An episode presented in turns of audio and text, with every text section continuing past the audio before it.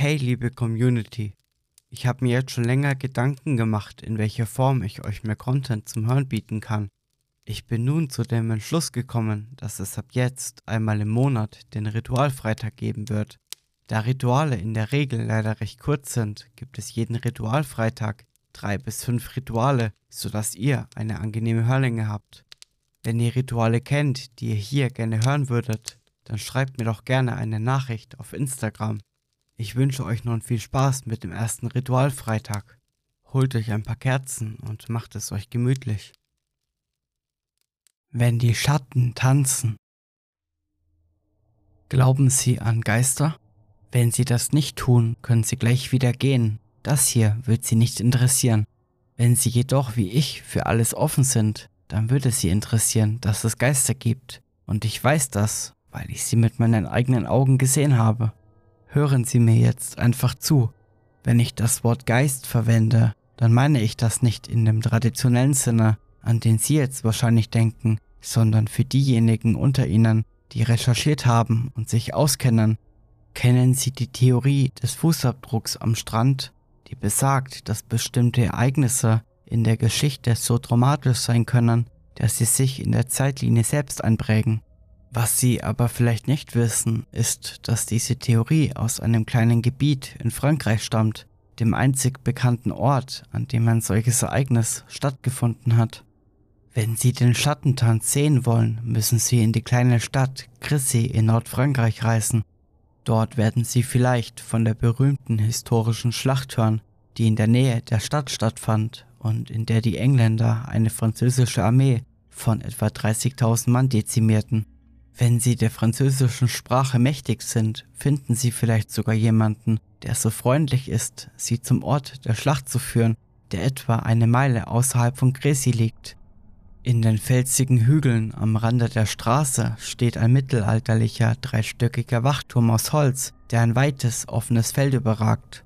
Es handelt sich um eine angenehme Touristenattraktion mit einer Sitzbank, einer Informationstafel in englischer und französischer Sprache und einem wunderschönen Sonnenuntergang, der sich am besten von der Spitze des Wachturms aus beobachten lässt, wenn man ihn abends besucht.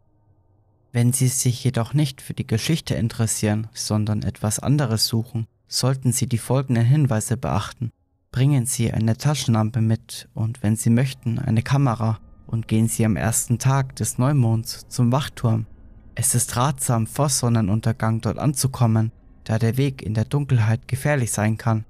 Es steht ihnen frei, die Gegend zu erkunden, aber sobald die Sonne untergegangen ist, sollten sie auf die höchste Ebene des Wachturms klettern und dort bleiben, denn so ist es sicherer. Halten Sie Ihre Taschenlampe und Ihren Fotoapparat bereit, denn es kann sein, dass Sie warten müssen, denn obwohl der genaue Zeitpunkt nicht bestimmt werden kann und von Person zu Person unterschiedlich zu sein scheint, findet er immer an diesem einen Tag im Monat statt, irgendwo zwischen 23 und 1 Uhr morgens und dauert genau eine Stunde. Sie werden wissen, wann er begonnen hat, wenn Sie beginnen, Geräusche aus dem Feld unter Ihnen zu hören, die aus der Ferne zu kommen scheinen, aber gleichzeitig nur wenige Meter entfernt sind. Die häufigsten Geräusche, die zu hören sind, sind die Schreie von Männern, hunderte von ihnen auf einmal, und obwohl sie kaum mehr als ein Flüstern sind, sind der Schmerz und der Schrecken in diesen vielen Stimmen deutlich zu hören. Andere Geräusche, die man hören kann, sind das Klirren von Metall auf Metall, das Galoppieren von Pferdehufen, das Knistern von Flammen und das Zerreißen von Stoff. Alles kaum hörbar durch die völlige Dunkelheit. Wenn Sie sich an diesem Punkt in die Hose machen und nicht weitergehen wollen, was verständlich ist, legen Sie Ihre Taschenlampe weg, setzen Sie sich hin und bleiben Sie bis zum Morgen dort. Verlassen Sie auf keinen Fall die Grenzen des Wachturms. Wenn du aber doch mehr sehen willst, dann schalte deine Taschenlampe ein und leuchte mit ihr über das Feld dahinter. Da wirst du die Schatten tanzen sehen. In deinem Lichtstrahl wirst du sie auf dem Boden sehen können. Unzählige von ihnen, die sich über die gesamte Länge des Feldes erstrecken. Keine zwei gleich und ständig wechselnd. Sie werden die Schatten von Männern sein, die in der Dunkelheit ringen und kämpfen. Manche groß, manche klein. Manchen fehlen Gliedmaßen, manchen sogar der Kopf. Beobachte sie einfach, sieh ihnen beim Tanzen zu und hör zu. Einige behaupten, die Schatten hätten echte Worte gesprochen, manche auf Französisch, manche auf Englisch, obwohl ich es bei meinen drei Besuchen noch nicht selbst gehört habe.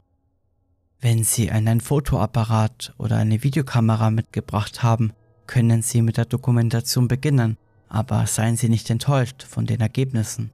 Schließlich nehmen Sie Schatten auf. Was erwarten Sie denn? Wenn die Stunde um ist, wird dieses seltsame Phänomen so schnell enden, wie es begonnen hat. Aber um sicher zu gehen, sollten Sie bis zum Sonnenaufgang oben im Wachturm bleiben. Diejenigen, die das nicht tun, werden am nächsten Morgen mit gebrochenen und verstümmelten Körpern aufgefunden, deren Gesichter von Schmerz und Schrecken gezeichnet sind. Das Tauschspiel. Hallo, du kennst das Tauschspiel noch nicht? Nun, wenn du willst, erkläre ich es dir, aber ich warne dich. Wenn du verlierst, sind die Folgen unangenehm. Du willst es trotzdem wissen? Nun, es ist ein einfaches Spiel, das du mit deinem Doppelgänger spielst. Aber bevor ich genau darauf eingehe, sollte ich dir erstmal mehr über deinen Spielpartner erzählen. Alle Menschen werden mit einem Doppelgänger geboren. Das ist natürlich nur ein Name, wie wir ihn der Einfachheit halber mal benutzen. Wir könnten auch Schattenabbild sagen oder etwas noch gruseligeres. Er hat keine weitere Bedeutung. Worte sind oft nur Worte. Sicher, einige können eine gewisse Macht haben, aber dazu später mehr. Jedenfalls ist dein Doppelgänger dein ständiger Begleiter, quasi eine zweite Seele. Im Prinzip werden bei jeder Menschenwerdung nämlich zwei geschaffen. Im Körper eines Menschen ist aber nur Platz für eine. Wieso genau es ihn gibt, weiß ich nicht. Wer auch immer sich all das ausgedacht hat, hatte vielleicht einen seltsamen Sinn für Humor Frag mich auch nicht, nach welchen Standards letztendlich die Seele ausgewählt wird, welche den Körper bewohnen darf und die, welche Pech gehabt hat. Ich weiß es einfach nicht. Nun, dein Doppelgänger hat natürlich dieselben Wünsche wie du, nämlich sein Leben zu leben und sich dabei zu entfalten. Leider ist das aber nicht möglich, er hat ja keinen Körper. Stattdessen ist er dazu gezwungen zu beobachten, dir zuzusehen und niemals dasselbe zu erleben, was du erlebst. Das verdirbt leider eine Seele in gewisser Weise. Je älter du wirst, umso verbitterter wird er werden. Und letztlich hat er nur ein Ziel, nämlich deinen Körper zu übernehmen und selber zu leben. Klingt gruselig, oder? Aber keine Sorge, solange du das Tauschspiel nicht spielst, kann er das nicht. Vielleicht bemerkst du ihn manchmal, Viele Doppelgänger versuchen ihren Platz mit Gewalt mit dir zu tauschen. Wenn du nachts im Bett liegst und das Gefühl hast, dass noch jemand anwesend ist, dann ist er das. Manchmal schafft er es auch, in schwacher Weise in deine Welt einzudringen. Wenn du aus den Augenwinkeln meinst, jemanden erkennen zu können, und da ist niemand, du meinst ein Atmen zu hören oder ähnliches, das ist dann er. Wenn du eine schwarze Gestalt erkennst, ist er das garantiert. So nimmst du ihn nämlich wahr. Beruhigend, oder? Keine bösen Dämonen oder Geister, sondern nur dein Doppelgänger. Ach ja, er will deinen Körper übernehmen, aber wie gesagt, keine Sorge. Solange du das Tauschspiel nicht spielst, passiert dir nichts. Natürlich gibt es hin und wieder Menschen, die es darauf ankommen lassen und verlieren. Wenn es passiert, kann dies unschön für alle Beteiligten sein. Du musst verstehen, das Dasein als ständiger Beobachter, ohne die Chance zu haben, selbst etwas zu tun, ist nicht gerade positiv für die geistige Gesundheit. Der nette Familienvater, der plötzlich durchdreht und einen Doppelmord begeht, war vielleicht gar nicht böse. Er hat lediglich das Tauschspiel gespielt und sein Doppelgänger war böse. Natürlich sind nicht alle bösen Menschen zwangsläufig Doppelgänger. Einige sind schon so verdreht, dass sie alle Schlechte selber tun können. Und manchmal sind die Auswirkungen auch nicht so gravierend. Aber immer, wenn du das Gefühl hast, dass jemand sich von einem auf den anderen Tag verändert hat, könnte da ein Doppelgänger dahinter stecken. So, nun weißt du, mit wem du spielst. Nun zu den Regeln. Ich betone nochmal, dass ich nicht weiß, wer selbige aufgestellt hat. So ist es einfach und das muss man akzeptieren. Es hat im Prinzip Ähnlichkeiten mit dem Spiel Ochs am Berg. Dein Doppelgänger kann deinen Körper nur übernehmen, wenn du nicht hinsiehst. Sobald du also eine schwarze Gestalt siehst, behalte sie fest im Blick, bis sie verschwunden ist. Er kann sich nicht bewegen, wenn du ihn siehst. Natürlich kannst du blinzeln. Er kann sich nicht schneller bewegen als du. Und somit wird diese Millisekunde nicht ausreichen, dich zu überwältigen. Also im Blick behalten, rückwärts gehen und warten, bis er weg ist. Gelingt dir das, hast du die Runde gewonnen und du darfst deinen Körper noch ein wenig behalten. Wenn nicht, nun, dann wirst du aus erster Hand erleben, wie schlimm das Unleben deines Doppelgängers ist. Klingt einfach, oder? Nun, ganz so leicht ist es leider nicht. Mal ganz vom natürlichen Reflex abgesehen, einfach die Bettdecke über den Kopf zu ziehen und zu hoffen, dass dieses Monster verschwindet, hat dein Doppelgänger noch andere Möglichkeiten. Zum Beispiel könnte er sich einfach von hinten nähern Steht er gerade hinter dir? Du hast dich umgedreht, oder? Nun, verzeih mir diesen kleinen Spaß. Selbst wenn er hinter dir gestanden hätte, hättest du nichts zu befürchten gehabt. Wie gesagt, er kann dir nichts tun, solange du das Tauschspiel nicht spielst. Wenn du es allerdings spielst, solltest du immer darauf achten, immer mit dem Rücken zur Wand zu stehen. Oder du achtest einfach auf die Raumtemperatur. Wenn du das Gefühl hast, dass es kälter wird, solltest du dich schnell in alle Richtungen umsehen. Das ist nämlich die einzige Warnung, die du bekommst. Das betrifft leider auch den Zeitpunkt, wenn du schläfst. Sei dir sicher, dass dein Doppelgänger dann versuchen wird, dich anzugreifen. Alle Menschen schlafen mit geschlossenen Augen, also hoffe in diesem Fall lieber, dass die Temperaturveränderung ausreicht, dich aufzuwecken. Klingt unfair, dass er sich im Schlaf anschleichen kann, nun, ich habe die Regel nicht gemacht, und so gesehen ist es auch für deinen Doppelgänger nicht leicht. Immerhin muss er dich ja erst dazu bringen, dieses Spiel mit ihm zu spielen. Vielleicht fragst du dich, wieso du es überhaupt tun solltest. Was gibt es dabei zu gewinnen? Nun, für deinen Doppelgänger natürlich ein richtiges Leben. Für dich aber gar nichts. Du kannst nicht gewinnen. Du kannst maximal nicht verlieren. Das heißt, immer deinen Doppelgänger erwischen, wenn er sich anschleichen will. Wenn du also nicht auf diesen besonderen Nervenkitzel stehst, solltest du es wohl lassen. Tja, ich nehme an, du hast es schon herausgefunden. Ich bin ein Doppelgänger, sonst wüsste ich das alles nicht. Mach dir keine Sorgen, ich bin natürlich nicht dein Doppelgänger. Nun, wie bringen wir nun Menschen dazu, dieses Spiel zu spielen, fragst du dich? Wie der erste von uns es geschafft hat, weiß ich nicht. Vermutlich eine Verknüpfung von glücklichen oder unglücklichen Zufällen, je nachdem, wie man es sieht. Aber seither bringen immer wieder befreite Doppelgänger anderen Menschen dieses Spiel bei. Oft versprechen sie große Gewinne oder ähnliches, aber das ist nicht mein Stil. Ich bin ehrlich zu dir und betone nochmal, du kannst nicht gewinnen. Aber wenn du unbedingt wissen willst, wie man es beginnt, erzähle ich es dir gerne. Ich habe eingangs kurz die Macht der Worte erwähnt und so ist es auch hier. Das Schlüsselwort, um das Spiel zu beginnen, heißt Deskaloxanik. Klingt seltsam, oder?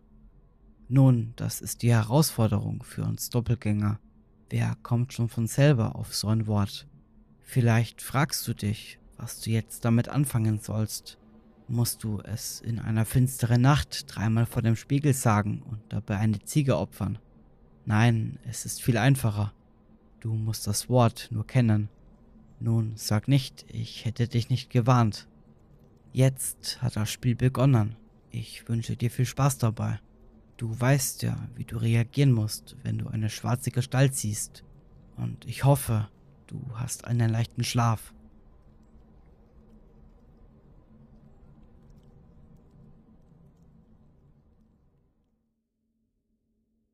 Das Dinnerritual. Warnung. Dieses Ritual sollte nur von Personen durchgeführt werden, die über ein angemessenes Maß an kulinarischen Kenntnissen und Erfahrungen als Gastgeber verfügen. Die Feinheiten der Anweisungen sind unglaublich wichtig. Wie bei jeder Dinnerparty lädt ein guter Gastgeber seine Gäste ein, sein Haus mit ihm zu teilen. Es gelten dieselben Grundsätze der Gastfreundschaft wie bei einer angemessenen Bewirtung mit einer Einschränkung. Während sie Gastgeber dieser Party sind, gehört ihr Haus den Gästen. Es ist nicht ihr eigenes. Aus diesem Grund ist es sehr wichtig, dass niemand ihr Haus betritt, sobald das Ritual begonnen hat da dies die Gastgeberdynamik dieses Rituals katastrophal verändern könnte.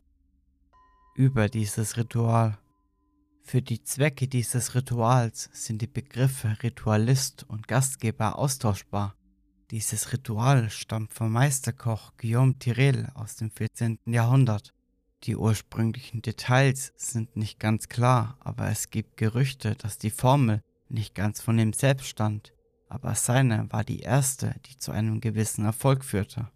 Seitdem wurde das Ritual im Laufe der Geschichte immer wieder versucht, oft mit schrecklichen Folgen. Am bekanntesten ist das Narrenfest von 1430, das dazu führte, dass das Konzil von Basel im folgenden Jahr versuchte, den Feiertag abzuschaffen. Die Gäste sind keine gewöhnlichen Wesen und müssen mit erhöhtem Respekt behandelt werden, dieses Ritual besteht aus zwei Hauptaspekten, kulinarisches und Gastfreundschaft.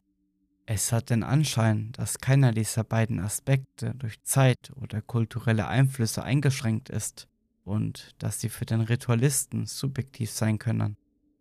Das Ziel. Wenn alle Gäste zufrieden sind und aus eigenem Antrieb gehen, können sie einen Gast um einen Gefallen bitten. Die letzte Frage.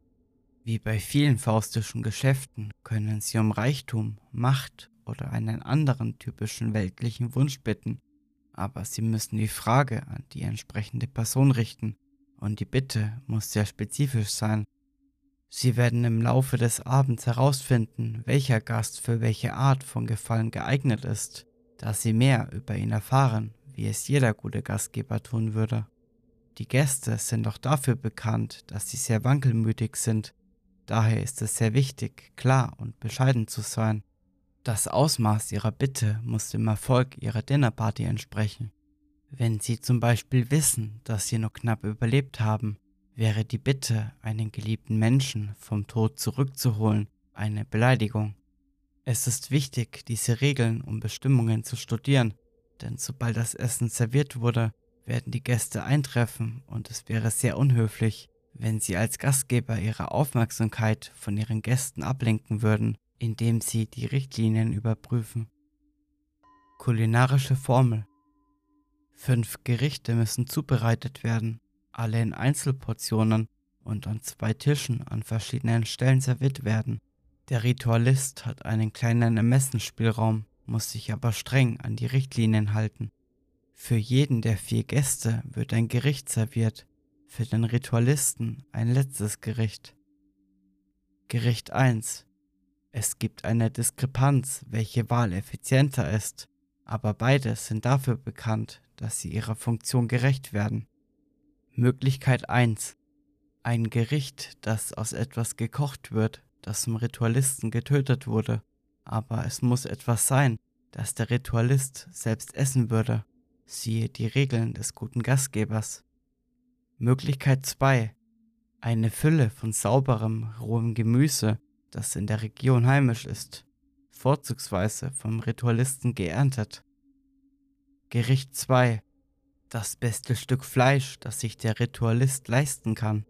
Rinderfilet ist dafür bekannt, dass es sich gut eignet. Falls der Ritualist ein Jäger ist, ist es besser, ein wertvolles Wild aus seinem eigenen Revier zu verwenden. Das Fleisch darf nicht aus Fisch bestehen, sondern kann Geflügel, Rind, Schwein oder Wild sein. Dieses Gericht sollte mit Kartoffeln oder Reis und Brot serviert werden. Bratensoße und oder Soßen sind nicht vorgeschrieben, werden aber angeblich geschätzt. Gericht 3. Das dritte Gericht, das vielleicht am einfachsten unterzubringen ist, darf nicht vom Ritualisten selbst zubereitet werden, es muss billig zu beschaffen sein, in großen Mengen, von minderer Qualität und mit hohem Kaloriengehalt. Modernere Optionen haben sich als leicht zugänglich erwiesen. McDonald's oder anderes Fastfood scheint eine ausgezeichnete Wahl zu sein. Gericht 4.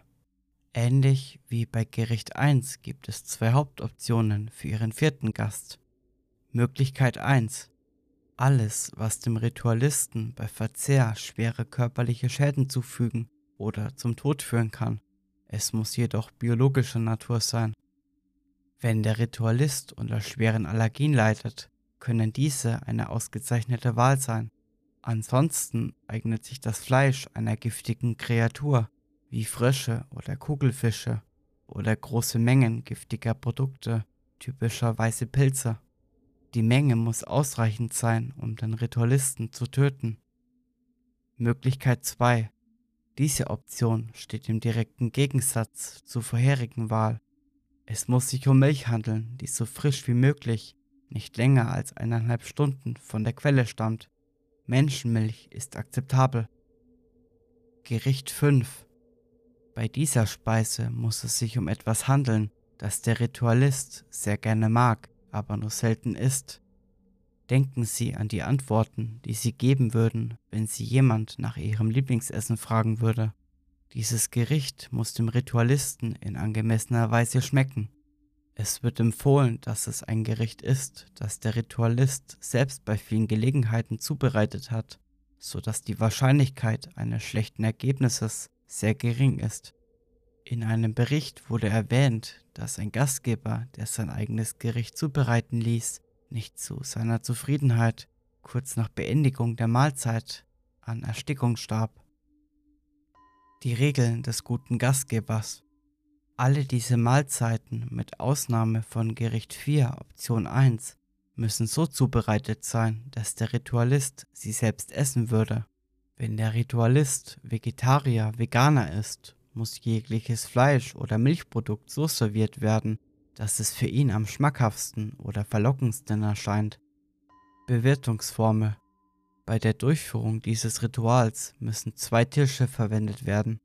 Ein großer Tisch mit ausreichend Platz für vier Gäste zum Essen und mit Platzdecken, Trinkgläsern usw. So Dieser Tisch sollte idealerweise quadratisch oder rund sein damit die Gäste einander und den Gastgeber sehen können, ohne sich umdrehen zu müssen.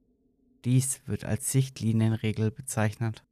Wird eine andere Tischform verwendet, darf kein Gast am Kopf- oder Fußende des Tisches sitzen. Wenn ein Gast am Kopfende sitzt, muss ein anderer am Fußende sitzen. Der zweite Tisch muss ein kleinerer Tisch in persönlicher Größe sein. Er kann groß genug sein, um mehrere Gäste zu beherbergen, muss aber kleiner sein als der Gästetisch und darf nur ein Gedeck enthalten. Die beiden Tische dürfen sich nicht berühren. Dies wird der Tisch der Ritualisten sein. Diese Trennung ist wichtig. Sie können sich diese Unterscheidung so vorstellen, als wären Sie ein Diener, dem es erlaubt ist, mit seinem Herrn zu speisen. Ein typisches formelles Layout für eine eingängige Mahlzeit angemessen für die Kultur des Ritualisten muss eingerichtet werden. Dazu gehören, aber nicht ausschließlich, Gabel und Messer, Wasserglas, Weinglas, Tischset oder Ladegerät, Kerzen entsprechend der Tischgröße, Servietten, Wasserkaraffe und Weinkaraffe. Sollte einem Gast das Wasser oder der Wein ausgehen, ist es angebracht, dass der Gastgeber sein Glas auffüllt, was aber nicht zwingend erforderlich ist, da die Gäste sich selbst einschenken können. Die Karaffen dürfen nie leer werden. Wenn sie leer zu sein scheinen, muss der Gastgeber sie umgehend nachfüllen. Der bereitgestellte Wein muss etwas sein, das der Gastgeber trinken würde. Alkoholfrei, wenn der Gastgeber auf Alkohol verzichtet oder eine andere Art von Getränk wie Apfelwein oder Saft. Sobald die Gäste eintreffen, wird der Ritualist zum Gastgeber und muss unabhängig von der Kultur bestimmte Gastfreundschaftsrichtlinien befolgen. Berühren Sie niemals einen Gast ohne dessen Erlaubnis. Soweit bekannt wurde noch nie eine Erlaubnis erteilt. Berühren Sie niemals die Habseligkeiten eines Gastes. Dies gilt auch für sein Gedeck und sein Essen, sobald es serviert wurde. Ihre Tasse darf nicht berührt werden, wenn sie vom Gastgeber gefüllt wird. Sprechen Sie niemals einen einzelnen Gast direkt an, Fragen oder Unterhaltungen müssen sich organisch an einen Gast richten, wenn er spricht und Sie sich nach dem Thema erkundigen. Es gibt eine Ausnahme von dieser Regel, nämlich die Schlussfrage. Sprechen Sie einen Gast niemals mit seinem Namen an oder geben Sie ihm einen Spitznamen. Auch wenn Sie glauben, seinen Namen zu kennen, tun Sie das nicht. Sie sind beide nicht konfessionell gebunden und in irgendeiner Weise mit allen theologischen Systemen verbunden. Lassen Sie die Karaffen nie auslaufen. Lassen niemals eine Kerze ganz herunterbrennen. Vor allem sollten Sie Ihren Gästen niemals Ihre Namen verraten. Ein Titel wie Koch, Arzt, politisches oder militärisches Amt kann angegeben werden, wenn es sich von selbst ergibt. Dies gilt auch für Spitznamen und Initialen. Die letzte Frage muss an den entsprechenden Gast gerichtet werden. Der Gastgeber muss sein Bestes tun, um sich zu amüsieren. Dies ist vielleicht die am schwierigsten einzuhaltende Regel, da das Ritual sehr intensiv und stressig sein kann. Aber bedenken Sie, lohnt es sich wirklich an einer Dinnerparty teilzunehmen, wenn der Gastgeber schlecht gelaunt ist? Konsequenzen Das Ausmaß der Konsequenzen für misslungene Dinnerpartys oder Regelverstöße ist nicht vollständig bekannt. Es besteht sogar die Möglichkeit, das Ritual selbst zu verbessern oder zu ändern, obwohl von Abweichungen dringend abgeraten wird. Derartige Konsequenzen wurden bereits festgestellt. Ein Gastgeber, der sein eigenes Gericht nicht genießt, kann ersticken oder an einem toxischen Schocksyndrom sterben. Ein Gastgeber, der seinen Gästen keine angemessenen oder zufriedenstellenden Mahlzeiten anbietet, kann ein besonders grausames Ende erleiden oder in einem bekannten Fall auch nicht. Siehe bemerkenswerte Fälle von Versagen. Das Schicksal, das eine unzureichende Mahlzeit nach sich zieht, ist spezifisch für den verletzten Gastgeber. Ein Gastgeber, der eine bestimmte Regel der Gastfreundschaft nicht einhält, kann ein unerwünschtes oder sogenanntes verfluchtes Leben führen. Bemerkenswerte Fälle von Erfolg Guillaume Tirel, Pont Audemars, 1325 Unbekannter Wunsch, möglicherweise kulinarische Fähigkeiten. Ein russischer Bauer und selbsternannter Mystiker, St. Petersburg 1915. Man glaubt, dass der Wunsch nach dauerhaftem Ruhm, Schande, besteht. Ein abstrakter amerikanischer Künstler, New York 1959, wollte einfach nur eine Dinnerparty geben. Bemerkenswerte Fälle des Scheiterns. Diese Liste ist schwer zu bestimmen, da ein Großteil der Informationen über gescheiterte Rituale nur Gerüchte zu sein scheinen, die oft auf Frevel, Dämonenanbetung, Wahnsinn oder politische Tyrannei zurückzuführen sind. Es ist selten, dass es Überlebende gibt oder dass sie überhaupt in der Lage oder bereit sind, über die Ereignisse oder ihr Scheitern zu sprechen.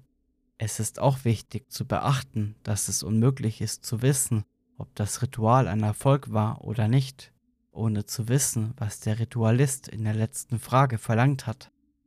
Obwohl Guillaume Tirel der erste wirklich verstandene Fall dieses Rituals ist, ist der früheste bekannte historische Bericht auch einer der wenigen Fälle, in denen eine Katastrophe wirklich nachgewiesen werden kann.